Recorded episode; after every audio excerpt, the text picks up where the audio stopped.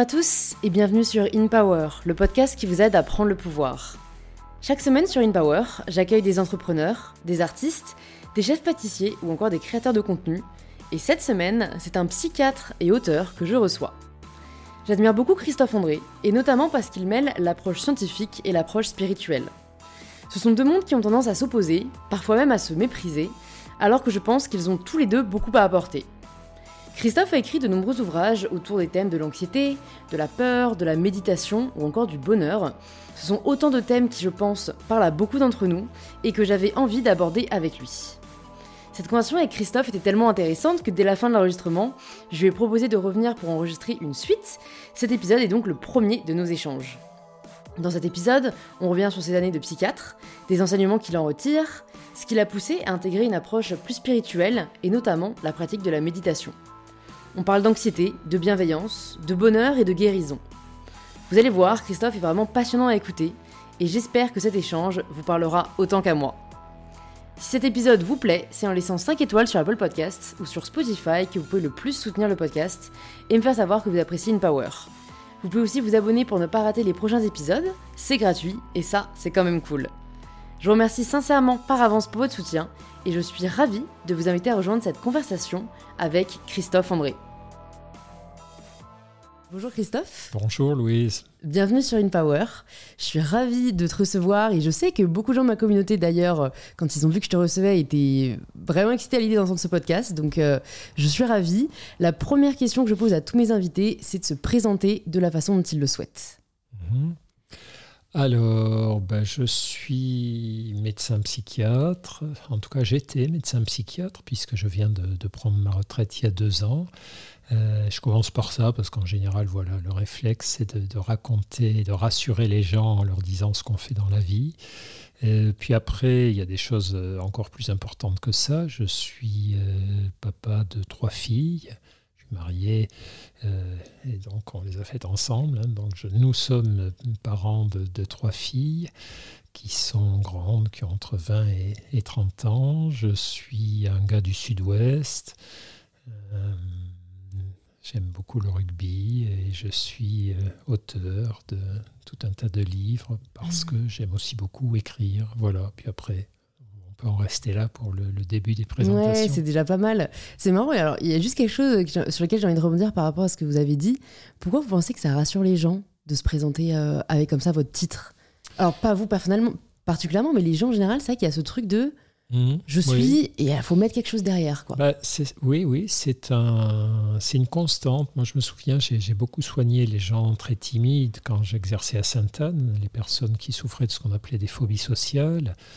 Et celles qui n'avaient pas de travail étaient terrifiées dans les soirées à l'idée qu'on leur demande ce qu'elles faisaient, parce qu'elles s'étaient aperçues que quand on fait connaissance avec quelqu'un, on cherche euh, des sujets de conversation et très rapidement, ce qu'on leur demande, c'est le boulot, le statut social, la fonction, la fonction sociale. Alors ça peut se comprendre, évidemment, on peut pas leur demander leur, leurs habitudes sexuelles ou alimentaires, c'est déjà un peu trop intime, mais euh, voilà, et donc je sais que ça rassure les gens de, se présenter comme ça. Bon, ça a façonné mon identité tout de même, hein. c'est quelque chose d'important pour moi, mais c'est vrai que je pourrais commencer en disant, je suis le papa de trois filles, parce que ça... Euh, il y a une autre façon de, se présenter, je ne sais plus avec qui je, je bavardais de ça, c'est quelqu'un qui me disait qu'est-ce qui vous a le plus transformé dans la vie? Et ce qui m'a le plus transformé, c'est la paternité, avant même ce boulot de psychiatre, qui mmh. pourtant m'a énormément aussi euh, transformé. Donc voilà, c'est pour ça que je, je, je, donne tout de suite l'espèce de carte de visite pour m'en débarrasser en réalité, pour passer à autre chose. C'est vrai. Alors malheureusement, on va pas tout de suite passer à autre chose, parce que je voulais quand même te demander, j'ai euh, eu du mal à te tutoyer, mais on va se tutoyer. Qu'est-ce qui, a, qu'est-ce qui a fait que tu as envie de que tu as eu envie de devenir psychiatre? Parce que c'est vrai que c'est pas anodin, c'est, euh, c'est, non seulement de longues études, mais c'est aussi psychologiquement. Il euh, faut être, je trouve, assez. Euh, faut, faut, savoir affronter les difficultés que rencontrent les patients. Et en plus, on choisit assez tôt, quoi. Donc, c'est quoi, vers 18 ans que tu t'es dit, je veux soigner les gens psychologiquement? Oui, oui, moi ça m'est. Alors là, le, le, le, déclic, ça a été la lecture de Freud en terminale. Je ne sais pas si les, les, les, lycéens et lycéennes de terminale lisent encore Freud en philo. Non, je te confirme que moi, j'ai pas lu Freud ouais, en philo. Hein. C'était au programme de philosophie à l'époque et Et j'ai trouvé ça vraiment intéressant, quoi, l'introduction à la psychanalyse, l'ouvrage sur les rêves, sur les actes manqués, psychopathologie de la vie quotidienne. Enfin bref, j'ai découvert un, univers que j'ignorais totalement. Dans ma famille, il n'y avait pas de, de médecin, pas de psychiatre. C'était une famille toute simple, quoi, sans, sans, sans, quoi que ce soit qui, qui, aurait pu me, me, pousser vers ça. Et donc, je suis vraiment tombé sous le charme de la psychanalyse. Donc, comme j'étais dans, une. J'étais bon élève, moi, pas de mérite particulier. Moi, je voulais foutre la paix à mes parents. Je voulais pas qu'ils aient de soucis avec mes études. Je voulais pas que les profs me cassent les pieds. Je voyais bien que, que, les mauvais élèves étaient beaucoup plus dérangés par les profs que les bons. Quand, bref, donc je travaillais bien pour qu'on me laisse tranquille. Et hum, je devais faire des études scientifiques, devenir ingénieur. C'était l'époque où, voilà, on envoyait des fusées sur la Lune, le Concorde, les avions, tous ces machins. J'étais à Toulouse, donc à Toulouse, il y a l'aérospatial, Airbus.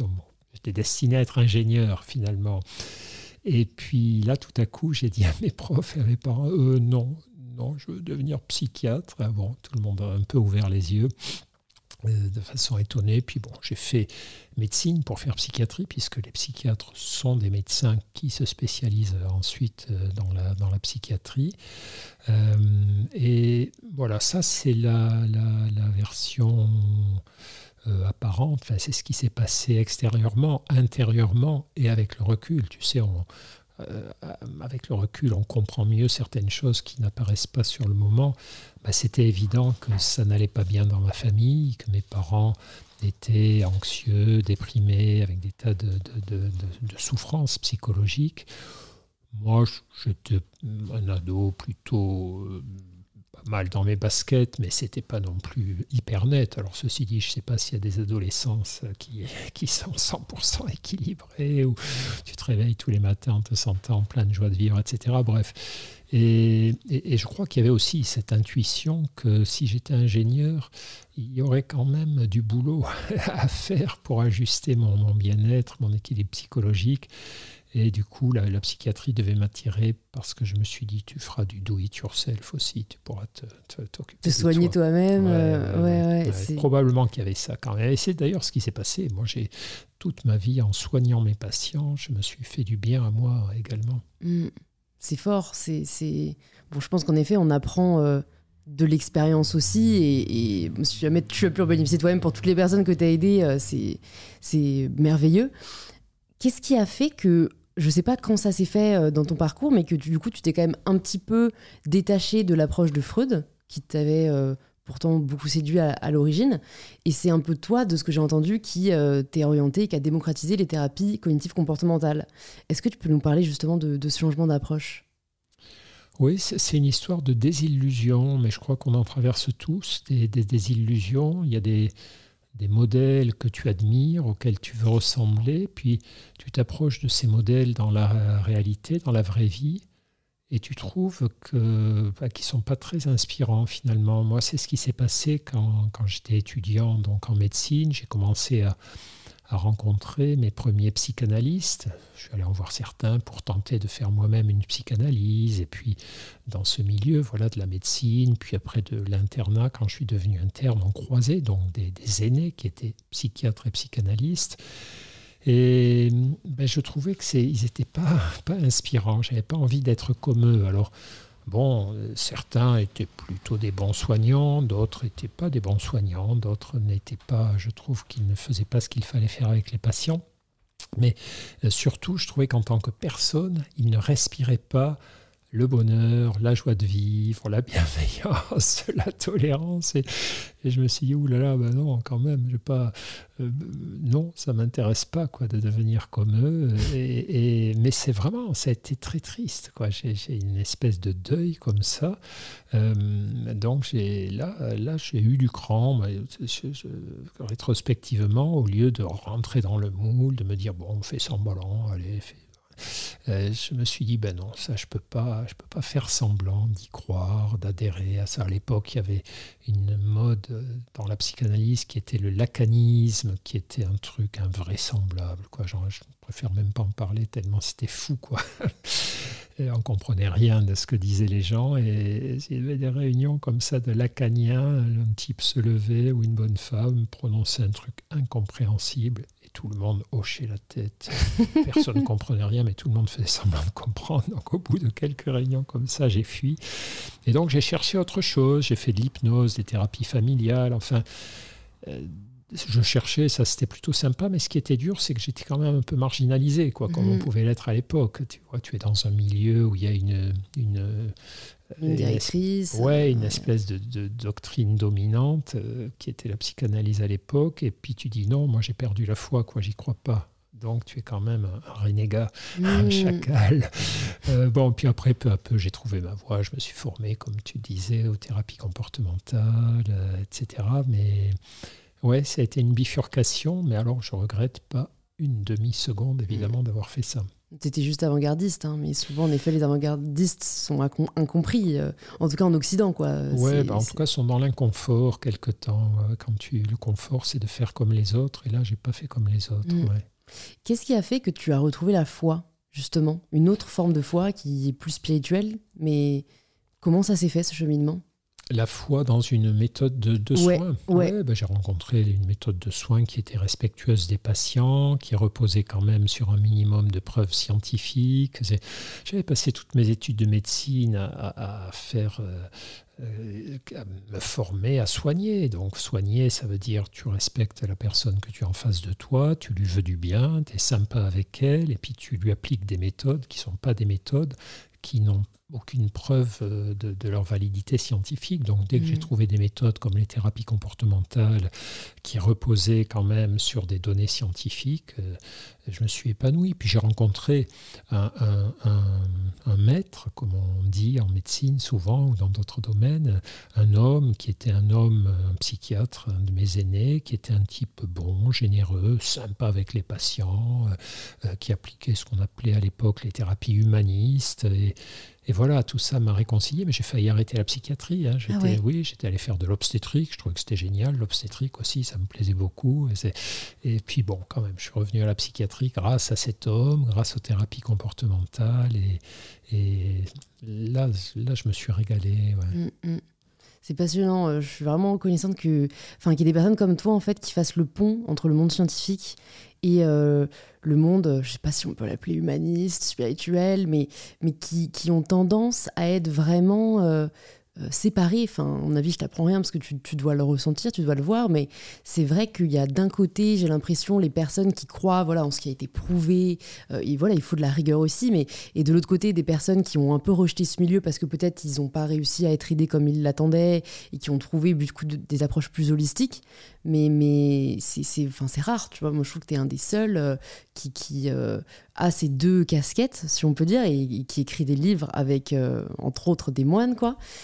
Qu'est-ce qui a fait que tu es entré dans cette euh, approche plus spirituelle? Tu vois, par exemple, la rencontre avec Mathieu Ricard et que tu t'es dit, ben, on a peut-être des choses à faire ensemble et que tu n'as pas eu, contrairement à bah, euh, certains de tes confrères, hein, euh, sans leur, du tout leur jeter la pierre, mais ce scepticisme ou ce, mépris presque d'approche plus, enfin, moins rigoureuse scientifiquement mmh. parlant. Bah, oui, si, j'ai peut-être un scepticisme, mais un scepticisme bienveillant. Je crois que le scepticisme, si ça consiste à dire Ok, pourquoi pas, expliquez-moi, montrez-moi finalement qu'est-ce qui vous pousse à, penser ça, à croire ça c'est plutôt une bonne chose. Je pense que c'est n'est pas bien non plus de gober tout ce qu'on nous avance sans aucune exigence, mais il faut un scepticisme bienveillant. Moi, c'est ce que quand j'étais enseignant à l'université, je disais toujours ça à mes étudiants. Je leur disais soyez exigeants, soyez sceptiques par rapport à toutes les nouvelles méthodes de soins, par exemple, mais restez curieux et bienveillants parce que les certitudes d'aujourd'hui ne seront pas forcément celles de demain, etc., etc. Après, la rencontre avec Mathieu Ricard, par exemple, ou avec la méditation, euh, c'est effectivement, c'est comme tu le dis, c'est ces deux univers qui, qui, je comprends que ça ait pu déconcerter beaucoup de monde, parce que d'un côté, on a quand même tout un ensemble de travaux qui montrent que la méditation a un effet objectif, et ça c'est des travaux scientifiques, mmh. tu vois, quand tu montres la modification du cerveau que tu obtiens avec des exercices réguliers de méditation, ce qu'on appelle la neuroplasticité, la modification des zones du contrôle émotionnel, de l'anticipation, de l'attention. Euh, bon, là, c'est voilà, on n'est pas dans le flou de la croyance, on est dans les données d'éléments scientifiques, mais c'est vrai que euh, d'abord, il y a quand même cette espèce de frontière très étrange de te dire qu'il y a un truc dans mon esprit quelque part qui s'appelle la pensée, qui est alors totalement immatériel et qui transforme la matière. Mon cerveau, c'est de la matière. Et donc, ma pensée immatérielle transforme mon cerveau matériel. C'est fou, dit comme ça. C'est vertigineux. Ouais, mmh, c'est mmh. vertigineux. Et puis, et puis après, il y a autre chose. Il y a que dans la méditation, moi, j'ai toujours bien fait attention. Là, on était les, premiers à Sainte-Anne, là, dans, le service universitaire où j'exerçais, à proposer des groupes de méditation aux patients, etc. Donc là, c'était du laïque, du carré. Il n'y avait pas de statue de Bouddha, pas de bâtonnet d'encens, de coups de gong, de coussins. C'était voilà, les chaises d'hôpital, les murs d'hôpital. On parlait de soins, d'anxiété, de guérison, d'exercice, etc.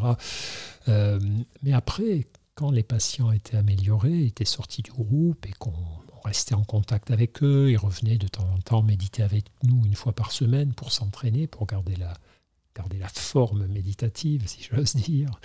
Euh, après, en off, ils nous racontaient qu'ils euh, avaient vécu des expériences très fortes qui étaient un peu au-delà de, de, de leur simple objectif de se sentir moins anxieux, plus apaisés. Ils s'étaient sentis un peu en communion tout à coup avec la nature qui les entourait, avec les êtres qui les entouraient. Ils s'étaient sentis apaisés d'une façon euh, imprévue qui leur était tombée sur la tête. Et on a tous fait, les méditants, d'ailleurs même les non-méditants, hein, ces expériences qui sont des expériences de spiritualité. La spiritualité, euh, tout le monde a fait des expériences de spiritualité. Ce sont ces instants où ton attention est absorbée par une situation donnée. Tu regardes les étoiles, tu regardes les vagues de la mer, tu es couché dans l'herbe, tu, tu, regardes passer les nuages. Donc ton esprit est captivé, capturé par quelque chose au point que tes soucis, tes préoccupations, toutes les histoires de matériel euh, ne te pèsent plus, elles sont là, à l'arrière-fond, comme une espèce de vague petite musique, mais tu comprends que c'est pas ça le plus important dans ta vie. Tu comprends que ça existe, il faut s'en occuper, mais que à l'heure de ta mort, c'est pas ces trucs-là dont tu te diras mince, est-ce que j'ai bien fermé la porte à clé, est-ce que j'ai pas aidé, écoute, c'est pas ça qui comptera.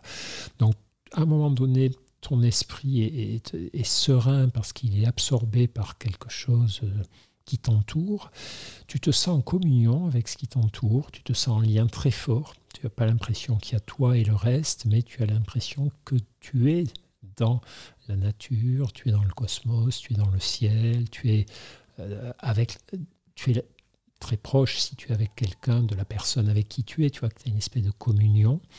Euh, et puis, tu as aussi le sentiment que tout à coup, le temps n'a plus d'importance, que c'est une espèce de bouffée d'éternité, comme ça, de petites bulles d'éternité, plop, qui arrivent. Et ces instants-là, ils peuvent nous être donnés comme ça par la vie quotidienne, pour peu qu'on se permette à certains moments de lâcher nos écrans, de lâcher nos soucis et de se rendre présent à notre vie. Euh, mais ils sont facilités par la méditation. Quand tu médites régulièrement, tu, vois très bien qu'il y a de plus en plus souvent des, moments comme ça. Et tu comprends très bien que là, tu passes dans une autre dimension, en quelque sorte, qui est parfaitement compatible avec ce qui va se passer cinq minutes plus tard, où tu vas voilà, revenir sur Terre. Tu vas te dire, mince, là, j'ai vécu un truc incroyable, quoi, qui était, c'était pas hors du réel, mais c'était une autre façon d'être dans le réel. J'ai touché à une autre dimension de ma vie Bon, maintenant, il faut que je, il faut que je, je paie mon loyer, donc que je bosse On un peut peu. revenir à penser au problème. mais et tu vois, et je pense que le, ce que nous apporte la méditation, c'est pas de nous transformer en, en espèce de créature toujours comme ça dans la spiritualité en permanence. En permanence, en tout cas, euh, peut-être que celles qui veulent devenir nonnes, ceux qui veulent devenir moines, ils aspirent à être le plus souvent possible là-dedans. Quand tu vas dans les monastères, effectivement, que ce soit des monastères en, Occident, chez les, chrétiens, ou, en Orient, chez les bouddhistes, ou ailleurs, euh, là, tu as des gens qui ont décidé que vraiment cette vie contemplative, cette vie spirituelle, était vraiment plus intéressante que euh, notre vie matérielle, mm. Qui est joyeuse aussi, hein, par ailleurs, qui a plein de bons côtés, mais qui à leurs yeux est insuffisante.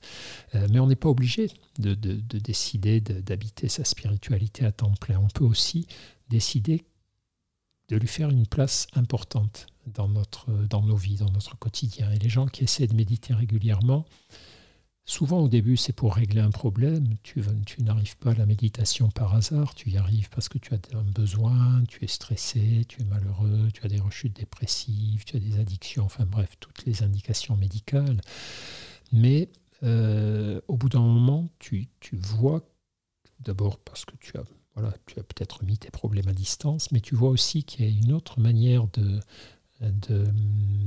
traverser tes exercices méditatifs qui est cette manière qui te permet de créer en toi, autour de toi et, avec le monde qui t'entoure des liens très très différents. Voilà, en fait, faut méfie-toi parce que je peux parler quatre heures d'affilée ah, sur ce truc-là. C'est hyper intéressant parce qu'en plus la méditation, même si elle est de plus en plus démocratisée, euh, reste quand même, je pense, assez floue, voire assez euh, pareil, beaucoup de scepticisme autour de la pratique. Donc je trouve ça super que tu entres dans le détail, euh, non seulement de ce que c'est, mais des bénéfices que ça peut apporter. Tu as quand même été hyper, hyper clair là-dessus. Et c'est un des outils pour aller bien. C'était le pont que je voulais faire, ce que, ce que je te disais au début. J'ai mon téléphone juste pour regarder tous les ouvrages que tu as écrits.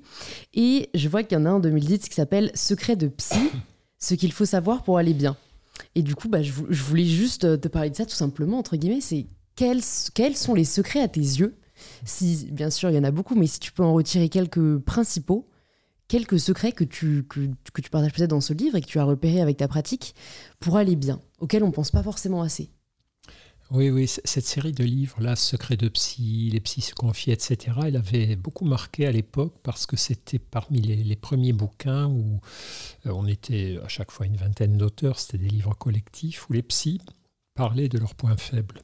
le code, de, la règle de ces livres, c'était on ne se contente pas de donner les conseils, on explique en quoi on en a eu besoin, nous, mhm. et euh, en quoi ils nous ont aidés. Donc certains psys parlaient de la manière dont ils avaient surmonté leur addiction, leur anxiété, leur tendance dépressive, leurs problèmes d'estime de soi. Donc euh, c'était très aidant pour les lectrices et les lecteurs de, parce que ça leur montrait quoi qu'il n'y avait pas deux catégories de personnes, ceux qui vont bien et ceux qui vont pas bien, mais que tout le monde a à prendre soin de, de, sa personne. Bah, les secrets, voilà, voilà, on survend peut-être des choses simples, on met les secrets sur la couverture, c'est souvent comme ça. Mais non, l'idée, je crois que l'idée de base, c'est que pratiquement personne ne ne va bien sans effort. Voilà. L'essence psychologique des humains, c'est plutôt euh, le déséquilibre. Euh, quand je dis déséquilibre, c'est pas voilà, on n'est pas tous des gros psychopathes, mais euh, si on ne fait rien, il y a peu d'entre nous qui sont dotés à la fois des, des, bons gènes, où il y a zéro gène d'anxiété, zéro de déprime, etc de l'éducation parfaite qui nous a mis dans une confiance totale en nous, en les autres, en la vie, euh, de la trajectoire de vie idéale où nous n'avons jamais été agressés, mais on l'a quand même un peu été, mais suffisamment pour pouvoir s'en remettre, parce que tu sais par exemple que les études montrent que l'optimum, euh, c'est d'avoir connu des difficultés, mais pas trop. Si tu en as trop peu connu, si tu as été comme euh, la Belle au bois dormant ou le Bouddha avant l'éveil, dans un monde surprotégé, dans une bulle où tu n'as jamais vu ce qu'était la souffrance, l'injustice, la mort, une fois adulte dans le vrai monde, ça va être dur. Mhm. Mais à l'inverse, trop d'adversité, évidemment, les carences, les violences, ça va aussi laisser des cicatrices et des, tensions et des vulnérabilités très fortes. Donc, euh, il faut qu'on soit confronté à un peu d'adversité, mais bon, suffisamment pour pouvoir la, surmonter et apprendre à la surmonter. Enfin bref, ce que je veux dire, c'est que L'humain parfaitement équilibré sans effort n'existe pas. Donc, qu'on a tous à faire des petits efforts pour affronter notre stress, notre anxiété, etc. Et je crois que le, vrai secret, c'est d'être sincère la sincérité est un secret, la sincérité est un secret, en tout cas un axe très important euh, avec soi-même. Se dire bon, est-ce que je suis, euh, heureuse ou heureux? Est-ce que euh, même si j'ai des bonnes notes, même si j'ai un bon salaire, est-ce que c'est exactement ça que je veux faire de ma vie? Bon, ben, essayer de ne pas se mentir. Donc ça, la plupart des gens comprennent un petit peu ces histoires-là. Et le deuxième secret, c'est est-ce que je euh, est-ce que je prends régulièrement du temps pour euh, progresser, pour du, temps pour moi? C'est-à-dire, est-ce que entre mes obligations euh, de, professionnelles ou d'études, etc., et puis tout ce monde très riche aujourd'hui, des loisirs, des distractions, des dispersions digitales, de temps en temps, je m'arrête, je fais rien et j'écoute ce que murmure mon corps, mon cerveau en termes de, bien-être, de mal-être. Euh, c'est l'écoute de soi, c'est le juste rapport à soi qui soit pas, euh, quand on parle de rapport à soi, parfois les gens euh, pensent un petit peu à s'occuper de soi, prendre soin de soi, mais pour, pour, euh, répondre à des standards extérieurs, son apparence physique, son statut social, ou voilà, je sais pas moi, se, faire les ongles, se tailler la barbe. Des, bon, c'est très bien tout ça, c'est joyeux, il faut le faire, puis c'est une source de plaisir finalement, mais le soin de soi, c'est le soin de soi en tant que personne. Quoi. Qu'est-ce que finalement, quels sont les moments où je me sens pleinement heureux, durablement heureux et,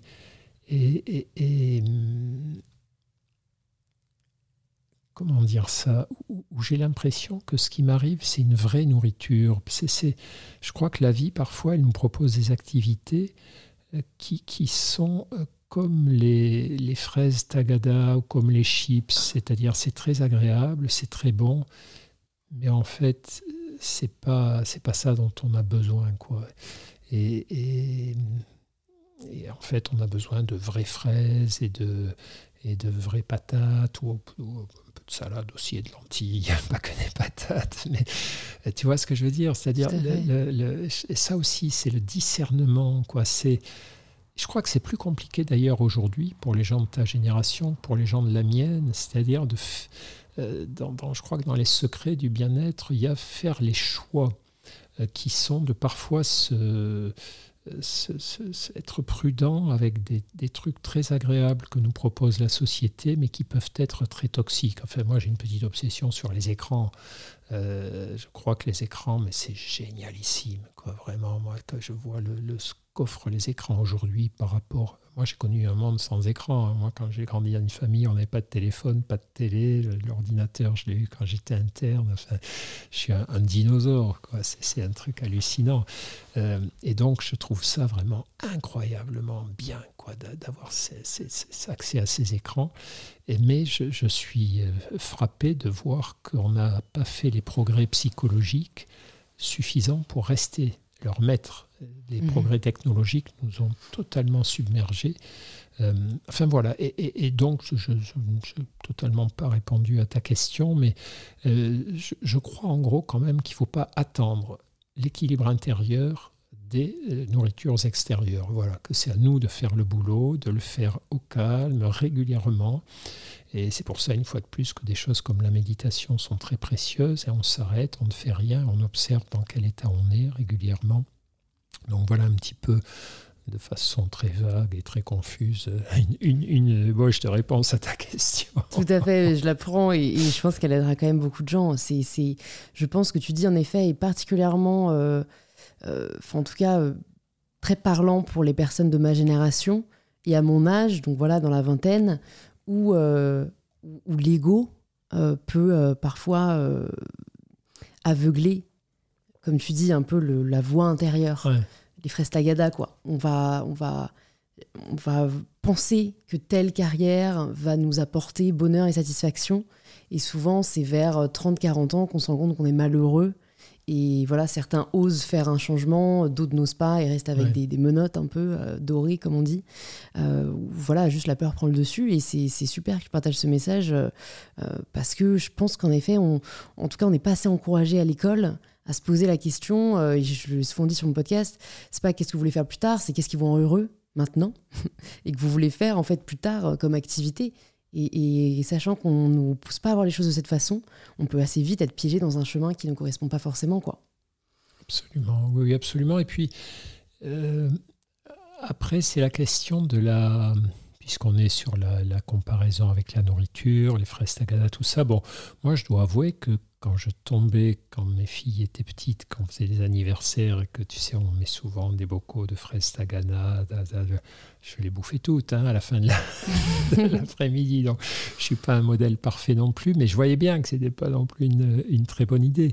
Non, si, on continue de, filer un peu la, la métaphore, hein, si on continue la comparaison avec la nourriture, je, crois qu'il y a aussi euh, quelque chose qui est de l'ordre de la variété. Il faut manger de tout. On nous disait quand j'étais petit, il faut manger de tout, pas manger que des fruits, que des patates, que du saucisson, que de ceci, que de cela, et même les meilleures choses. Hein, même voilà, quelqu'un qui mangerait que des épinards, mmh. euh, bah, ça serait pas une bonne idée. Et euh, quand on aime bien quelque chose, on a tendance à en abuser, à se, surnourrir de, ce quelque chose. Voilà, si tu aimes lire, tu as tendance à passer ta vie dans les livres. Euh, si tu aimes euh, les écrans, à passer ta vie dans les écrans. Si tu aimes les séries, à passer ta vie dans les séries.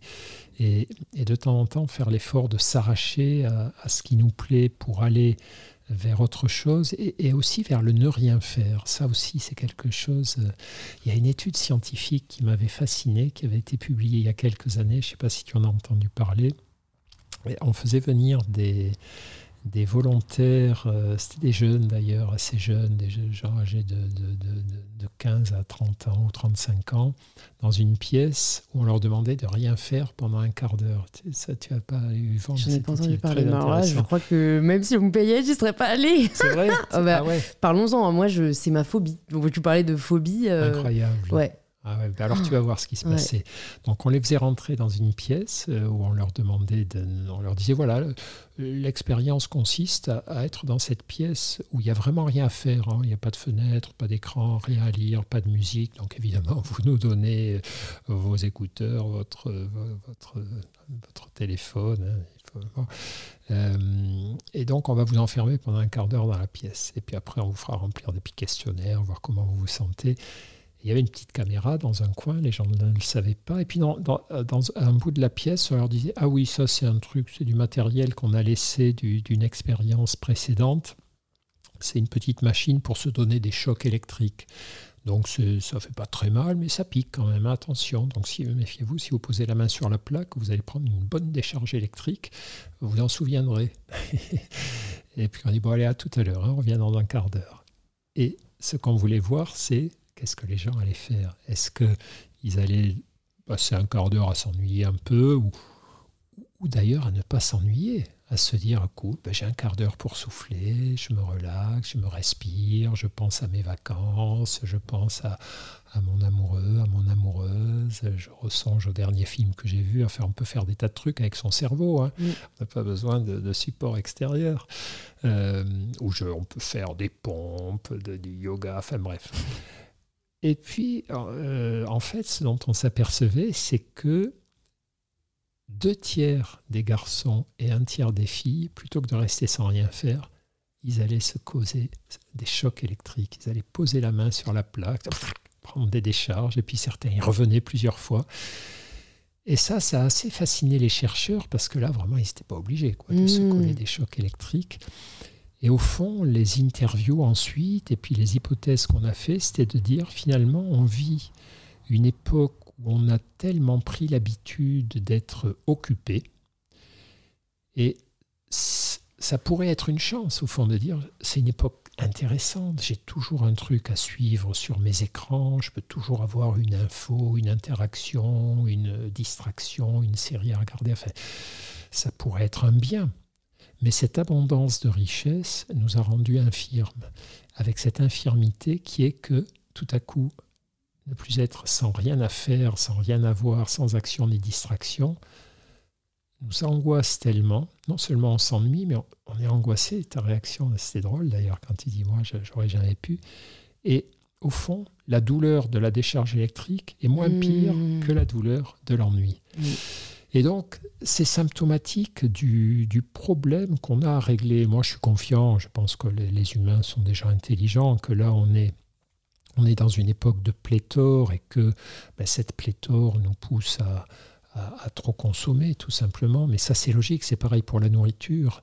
Euh, on, vit une époque de, pléthore sur la nourriture comme il n'en est, en a jamais eu dans l'histoire de l'humanité. Jamais dans l'histoire de l'humanité. Enfin, je parle de l'Occident, évidemment. Malheureusement, il y a des endroits au monde où cette pléthore n'existe pas. Mais en Occident, on a de la nourriture accessible partout. Tu vas chez n'importe qui, tu ouvres le placard de la cuisine et il y a à manger. Et il y a des choses à manger qu'on n'a même pas besoin de préparer.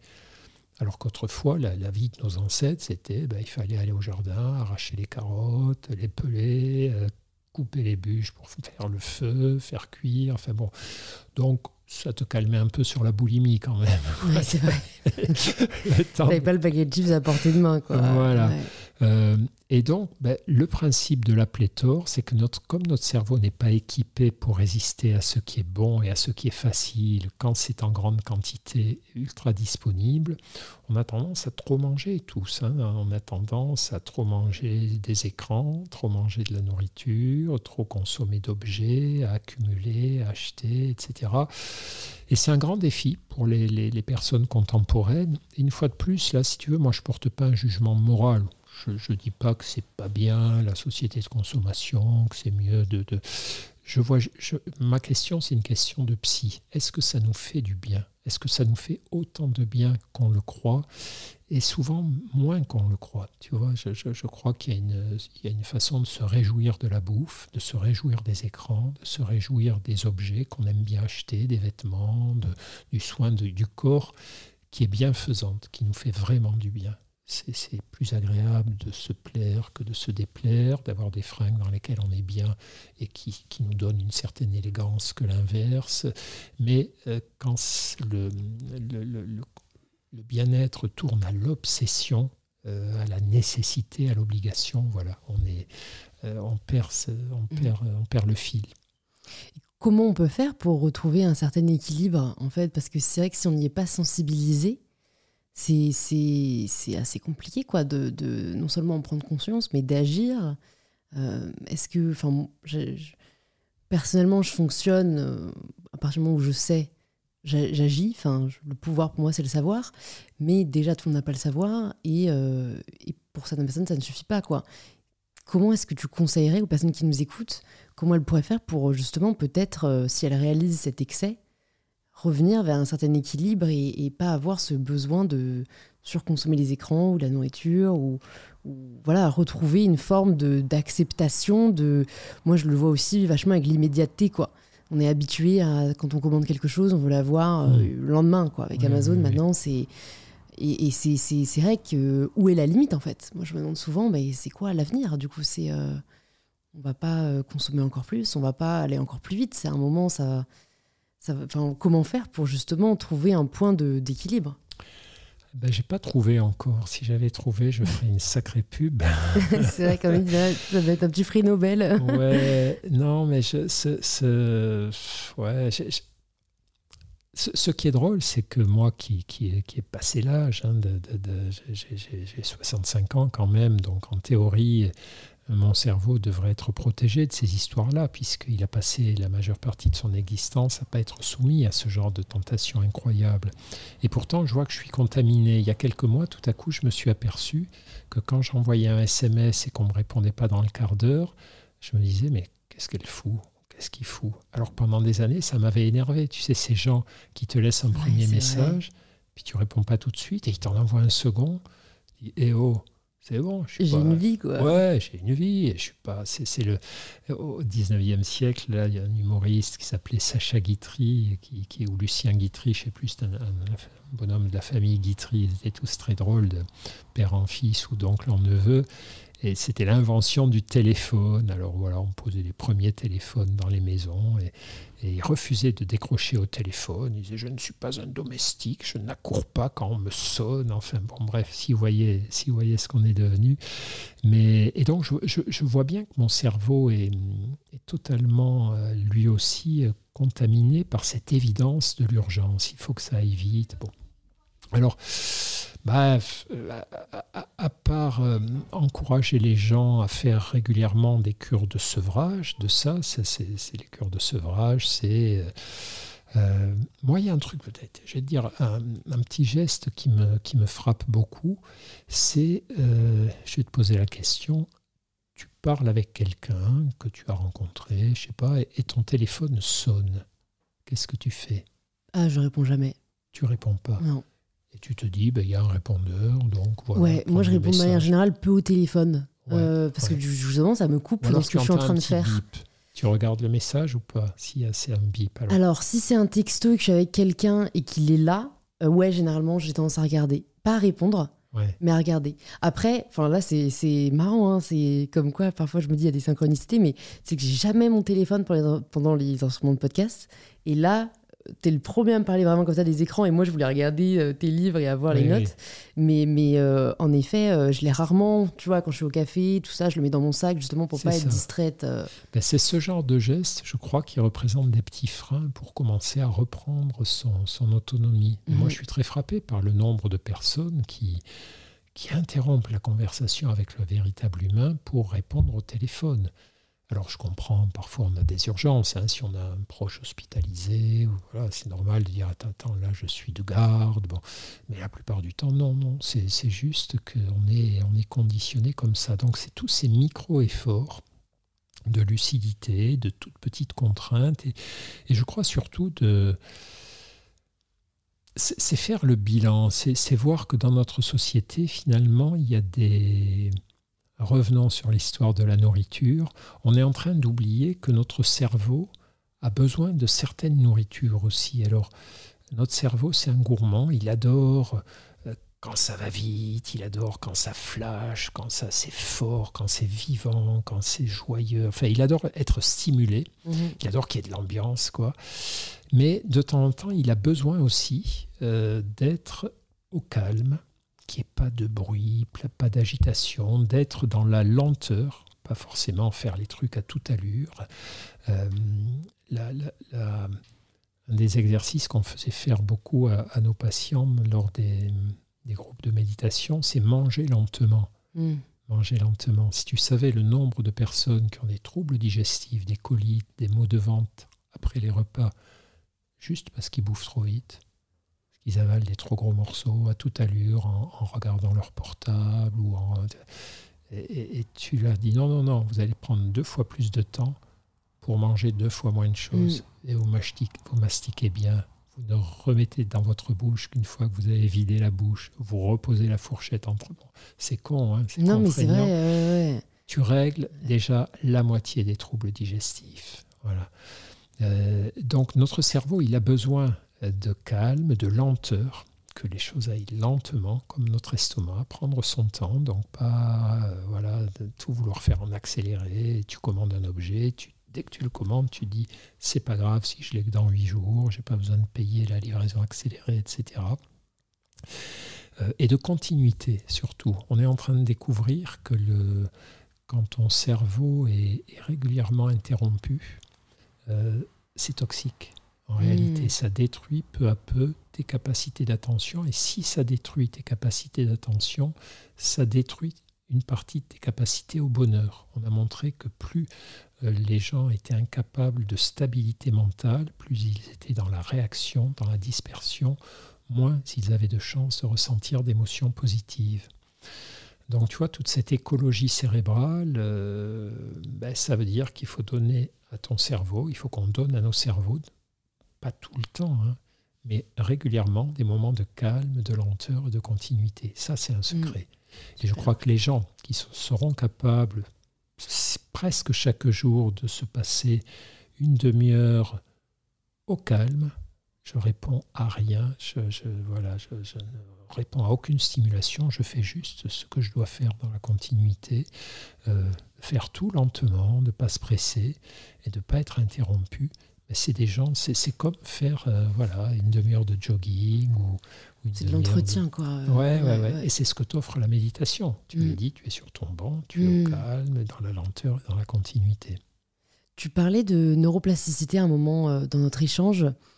Et bon, là, tu as donné un exemple un peu de comment ton cerveau s'est adapté à ces stimulations euh, des écrans et voilà du digital. Est-ce qu'à un moment, tu t'es dit, euh, quand tu as découvert peut-être les phénomènes de neuroplasticité, tiens, je vais tester mon cerveau à enfin tu vois, réaménager entre guillemets euh, mon air cérébral. Euh, je n'utilise peut-être pas les bons termes, hein. mais ce que je trouve assez fascinant dans la neuroplasticité que j'ai pas pu vraiment mettre en œuvre du fait de mes connaissances euh, pour l'instant limitées, c'est que en fait, j'ai vu qu'on pouvait, voilà, vraiment, tu vois, des personnes qui ont après un accident, peut-être ont perdu l'usage d'un doigt par le mmh. pouvoir de la visualisation, ou tu vois, ont pu réaménager un peu leur cerveau et, retrouver cette fonction, voire en développer de nouvelles. Enfin, voilà, est-ce que tu as joué un peu entre guillemets avec les capacités du cerveau pour explorer ce qui était de l'ordre du possible? Oui, oui, oui, je l'ai fait.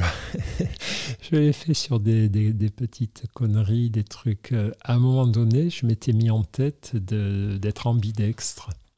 Et donc, je me suis entraîné pendant des mois, presque une année, une année et demie, à me servir de ma main gauche c'est fou le nombre de petits gestes au quotidien que tu ne fais que de la main droite. Donc, me brosser les dents de la main gauche, me savonner plutôt avec la main gauche, commencer à écrire des trucs de la main gauche, et ça marche.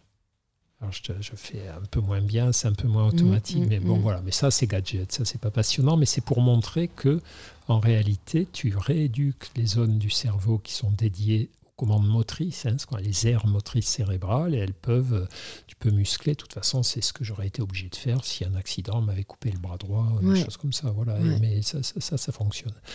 Non, plus, plus de façon avec des enjeux plus importants.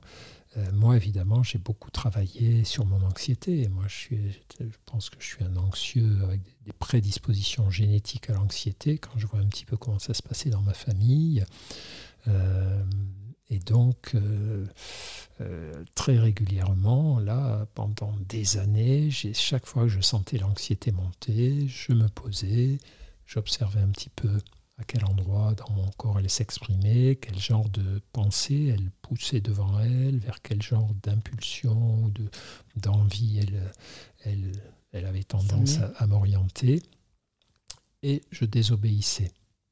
Le principe des émotions douloureuses, anxiété, tristesse, colère, c'est d'en prendre conscience, de voir quel est le programme qu'elles sont en train d'imposer à ton cerveau et donc à ta personne, et de rester là à respirer en disant Ok, j'obéis pas, j'attends et je le fais pas. Et je regarde un peu ce qui se passe. Je regarde redescendre les tensions physiques, je regarde redescendre euh, l'excitation, l'agitation des pensées. Je commence à prendre du recul parce que par rapport à ce que je m'apprêtais à faire. Et c'est ça le, principe de la neuroplasticité. C'est-à-dire au lieu de suivre l'autoroute de tes habitudes, de tes automatismes qui sont aussi tracés dans des voies neurales au niveau du cerveau, tu bloques le trafic et tu fais une petite déviation. Tu fais passer par une petite route inhabituelle et, qui est une route plus calme, plus longue, où du coup, pendant le trajet, tu as le temps de te dire euh, est-ce que je ne suis pas en train de déconner? Est-ce que je peux continuer de respirer pour faire baisser la tension? Et plus tu répètes ça, plus tu t'aperçois que tes crises sont moins violentes. C'est-à-dire si euh, euh, en gros, le, truc, si tu veux savoir si quelqu'un a vraiment changé, tu ne lui demandes pas à lui, tu demandes à sa famille, à ses proches, à son conjoint ou à ses enfants s'il en a. Et oui, papa, euh, votre papa me dit qu'il est beaucoup moins anxieux, mais est-ce que vous trouvez qu'il est, vraiment anxieux Et si tu demandais à, mes proches, tous mes proches te diraient qu'effectivement, ben, j'ai changé. C'est vrai que tu respires pas l'anxiété là. non, non, non, non, mais après tu peux donner l'impression de tu peux faire semblant. On peut beaucoup. Moi, le truc qui me fascine dans la vie, c'est les gens qui mentent. Le nombre de gens connus que je côtoie, dont je vois qu'ils ont dans les médias une image de gens sympas, zen, cool, et qui sont soit des gros enfoirés, soit des gens pas cool du tout. la liste est très longue. Mm. Donc c'est pas parce qu'à cet instant je parais cool et zen avec toi, parce que bah, tu, es, tu es sympa avec moi, je suis bien assis et tout, que je le suis vraiment. Je, je juste dire que je peux faire semblant. En réalité, si tu demandes à mes proches, ils te diront, c'est vrai qu'il était quand même un peu speed, mais que là, ça va beaucoup mieux. Et, en gros, ce que je veux dire sur ces histoires de neuroplasticité, c'est que euh, l'anxiété, le stress, la tristesse, le désespoir, la colère, tout ça continue d'exister en moi. Tu, tu fais, c'est pas une fais pas table rase des émotions. Non, c'est pas un nettoyage, euh, une épuration euh, émotionnelle comme il y aurait des épurations ethniques. C'est juste que tu les ramènes au niveau, à un niveau adapté. C'est normal d'être inquiet. Quelqu'un qui n'aurait aucune anxiété, aucune inquiétude, ça pourrait lui poser des problèmes, de ne pas être assez inquiet. Moi, je trouve que ma femme n'est pas assez inquiète. Et du coup, elle est toujours en retard. Bah, tu vois, elle est quelque part. Et donc on lui dit à quelle heure tu rentres pour dîner? Elle dit oh, je suis à tel endroit, oh, je vais mettre 20 minutes, bah, je suis là dans 20 minutes. Et toute la famille, c'est multiplie par deux. Multiplie le temps. C'est maman, tu multiplies par deux. C'est un excès d'optimisme. Ouais, ouais, ouais. Mais elle anticipe. Alors que moi, c'est l'inverse. Moi, je calcule très bien les trajets parce que je vois le temps et je rajoute toujours un quart d'heure de bouchon, de ceci, de cela. Enfin bref. Mais donc l'anxiété est toujours là, la tristesse est toujours là, mais elle ne me prend pas à la gorge, si tu veux. Hmm. Je, la vois, je me dis, ok, est-ce que j'ai raison, est-ce que j'ai tort? Il y, a, il y a, plus d'espèces de violence en intensité ou en durée qui me frappait quand j'étais gamin ou quand j'étais ado, ou même au début de mon boulot. Au début, j'étais un psychiatre qui avait encore des, des, troubles anxieux et, et je crois que j'étais bon psychiatre parce que je comprenais les patients. c'est souvent ce qui, font les, ce qui fait les bons pédagogues. Hein, j'avais les mêmes problèmes et puis peu à peu j'ai appris à les surmonter. Donc j'expliquais aussi comment je, je m'y étais pris. Et c'est pour ça d'ailleurs que je parle parfois de moi dans mes livres, pas pour dire regardez comme je suis bon, mais pour dire voilà, le boulot, on peut le faire, euh, voilà comment on peut s'y prendre. mais je voulais te demander justement, quand tu parlais de tes patients euh, qui, qui, revenaient parfois pour faire des, des méditations, euh, Qu'est-ce qui fait la différence de, ce que tu as pu observer dans ta pratique entre les personnes qui arrivent à surmonter ces troubles anxieux, de stress, de phobie, de peur, versus peut-être celles et ceux qui en restent un peu victimes? Euh, Est-ce que c'est la volonté? Est-ce que c'est l'entraînement? Est-ce que c'est purement des facteurs intérieurs, extérieurs? Parce que bon, j'ai envie de partager un message d'espoir. Quoi. les personnes qui ont l'impression qu'elles sortiront jamais de leur anxiété, euh, bah si, t'en es la preuve, il y en a d'autres, mais qu'est-ce mm. qui fait qu'on peut entrer dans cette catégorie quoi? Ça reste un mystère, effectivement. Parfois, on pense que pour certaines personnes, ça va être facile de s'améliorer, puis ça ne l'est pas, elles galèrent beaucoup. D'autres, euh, on est très pessimistes et c'est beaucoup plus facile. Alors, il y, a, plusieurs facteurs. D'abord, effectivement, il y a euh, quand même euh, moi, c'est pas tant euh, possible ou impossible, c'est la durée du chantier. Il y a des chantiers de, transformation psychologique qui sont pas très longs, qui vont prendre six mois, un an, et la personne aura franchi mm, ses principales difficultés, euh, s'en sera affranchie, elle les aura ramenées à un niveau beaucoup moins gênant. Et après, ça va faire boule de neige sur tout le reste. Il y a quand même un effet de généralisation. C'est-à-dire, si tu, tu aides quelqu'un à surmonter sa peur du vide, euh, bah, tu t'aperçois que ça a un impact sur l'estime de soi et sur les, coups de cafard, parce que sa peur du vide l'a dévalorisée, puis de temps en temps lui foutait le cafard, elle pouvait pas monter sur un escabeau réparer un clou, elle n'osait pas se pencher au balcon devant les autres, elle avait honte, enfin bref. Donc il y a des gens pour qui finalement améliorer un petit bout du problème va euh, améliorer tout un tas d'autres problèmes. Ça, en général, c'est des gens qui, un, n'ont pas eu de grands fracas dans leur passé. Des gens dont l'enfance est plutôt pas mal passée, voilà, aucune enfance n'est parfaite, mais c'était cool chez eux, quoi. Leurs parents les ont aimés, ils n'ont pas été martyrisés par les frères et sœurs, ils n'ont pas été agressés par un oncle incestueux. En fait, tu vois, c'est des dossiers. Euh, bon, c'est des bons dossiers, quoi. C'est des vies normales avec des troubles psychologiques. Et, là, l'intervention. Et, puis, c'est des gens aussi qui, quand ils viennent te voir, euh, ont des ressources je ne parle pas des ressources financières, mais ont des ressources amicales. Ils ont des potes, ils ont des ressources professionnelles, ils ont des collègues de travail, ils ont des ressources culturelles ou sportives, ils aiment faire des choses. Voilà, donc tu vois, quand tu as quelqu'un qui a tous ces points d'appui euh, autour de lui, tu sais que le travail sera quand même plus simple. Après, les deux cas de figure où c'est plus compliqué, c'est d'une part quand il y a eu des, des carences ou des violences dans l'enfance, là, les gens sont beaucoup plus fragiles. Alors attention, hein, ça ne veut pas dire qu'ils ne s'en sortiront pas, mais ça veut dire que leur travail va être plus, plus long, plus, difficile pour eux. On va avoir plus de travail à faire avec eux. Il va falloir les accompagner plus longtemps. Là, on est souvent sur des années d'accompagnement. Il va falloir qu'on qu'on soit à leur côté pendant voilà, souvent, souvent des années. Vous voyez, des, patients avec des histoires très compliquées que j'ai suivis pendant 20 ans, des trucs de folie.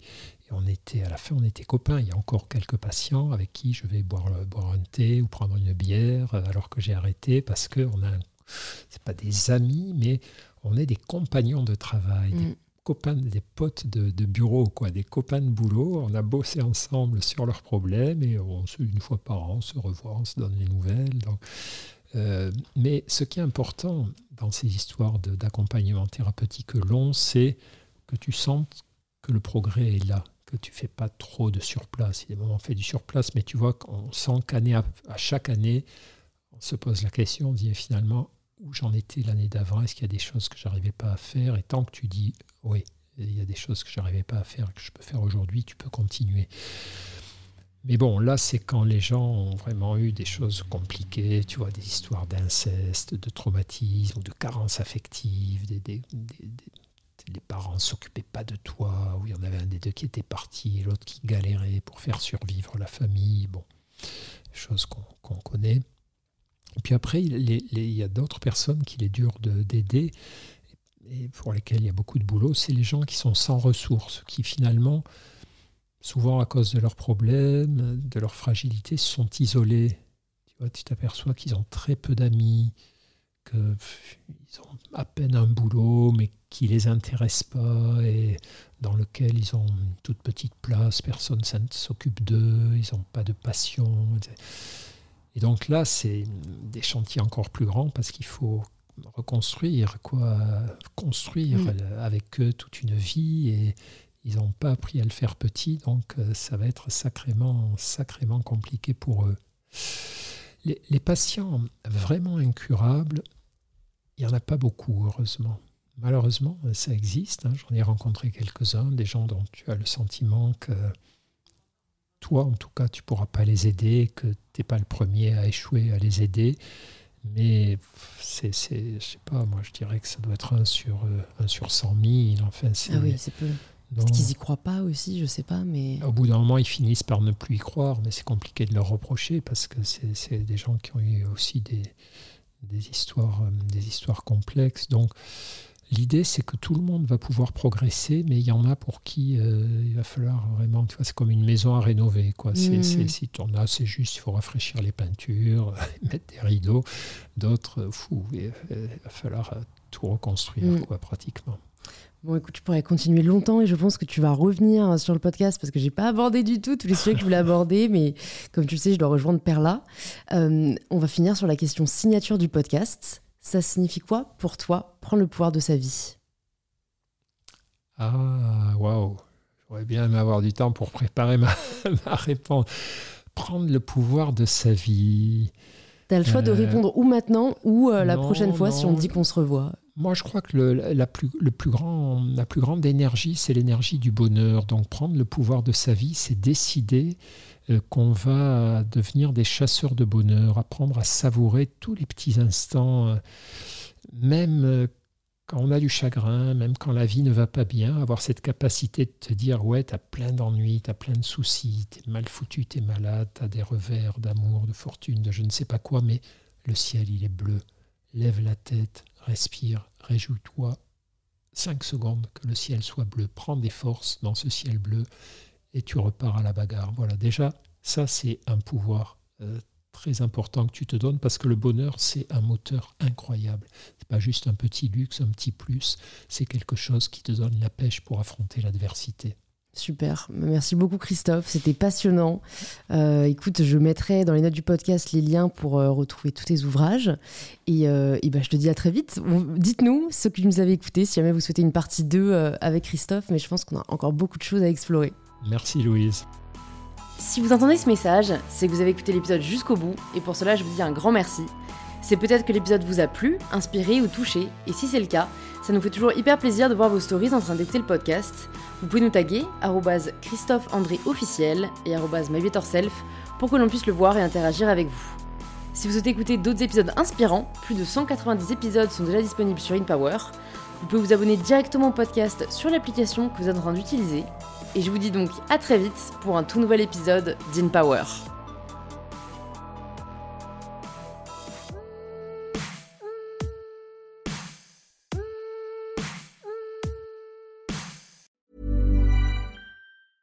Mom deserves the best, and there's no better place to shop for Mother's Day than Whole Foods Market. They're your destination for unbeatable savings, from premium gifts to show-stopping flowers and irresistible desserts. Start by saving 33% with Prime on all body care and candles. Then get a 15-stem bunch of tulips for just $9.99 each with Prime. Round out Mom's menu with festive rosé, irresistible berry chantilly cake, and more special treats. Come celebrate Mother's Day at Whole Foods Market.